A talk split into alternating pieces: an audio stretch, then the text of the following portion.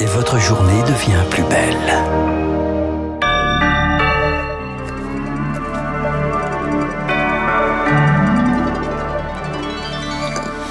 Journal incontournable avec Augustin Le Voici.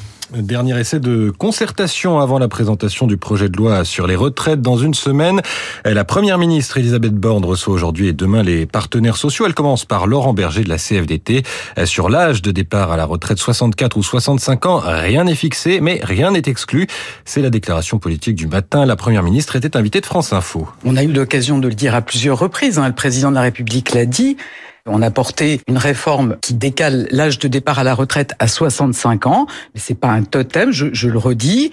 Il y a d'autres solutions qui peuvent permettre aussi d'atteindre ce qui est notre objectif, l'équilibre de notre système de retraite à l'horizon 2030. La réforme arrivera le 23 sur la table du Conseil des ministres. Autre annonce de la Première ministre, le gouvernement va retirer la partie controversée du décret d'application des nouvelles règles de l'assurance chômage.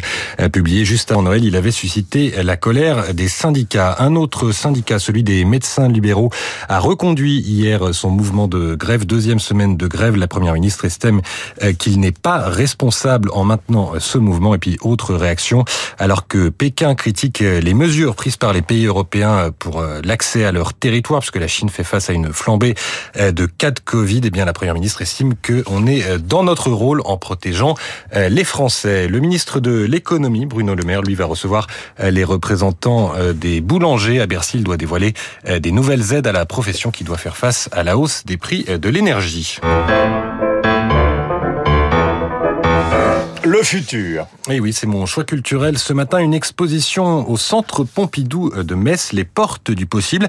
Elle est consacrée à la science-fiction, alors pas celle des galaxies lointaines, très lointaines ou des petits hommes verts, celle qui s'interroge sur notre présent, parcourant plusieurs étapes dans lesquelles on croise des réflexions sur le corps, le réchauffement climatique ou la ville de demain.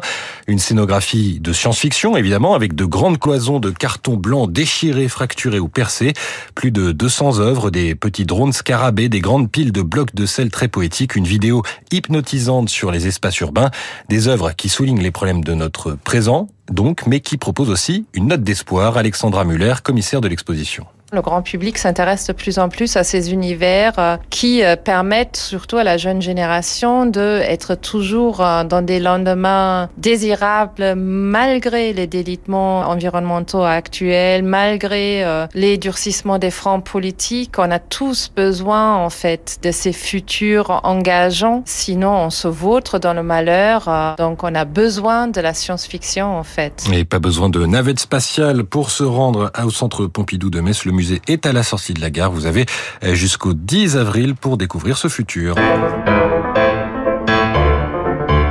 On termine avec un point à la Bourse de Paris avec Marjorie Ancelot d'Investir le Journal des Finances. Bonjour Marjorie. Quelle tendance à l'ouverture?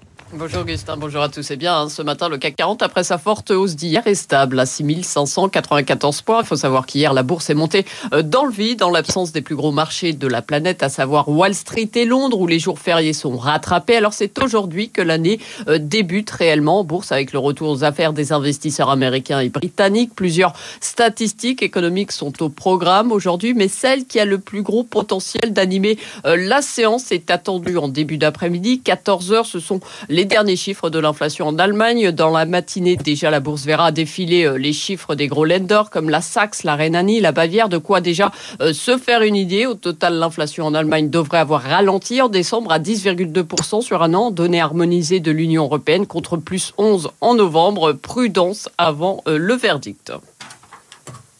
9h06. 9h06 sur l'antenne de Radio Classique et nous sommes avec Franck, que j'annonçais tout à l'heure. Bonne année, mon cher Franck. oui, oui, bon, meilleur jeu à vous, mon cher Guillaume. Mais je vous adresse exactement la même chose. De qui et de quoi allons-nous parler ce matin ah, Nous commençons par un grand classique. Là, nous allons parler ce matin du maréchal Ney. Et vous allez voir que la fin de la vie du maréchal Ney a été... Euh, confronté à énormément de problèmes politiques. Vous savez que c'était cette époque où les régimes changeaient tous les trois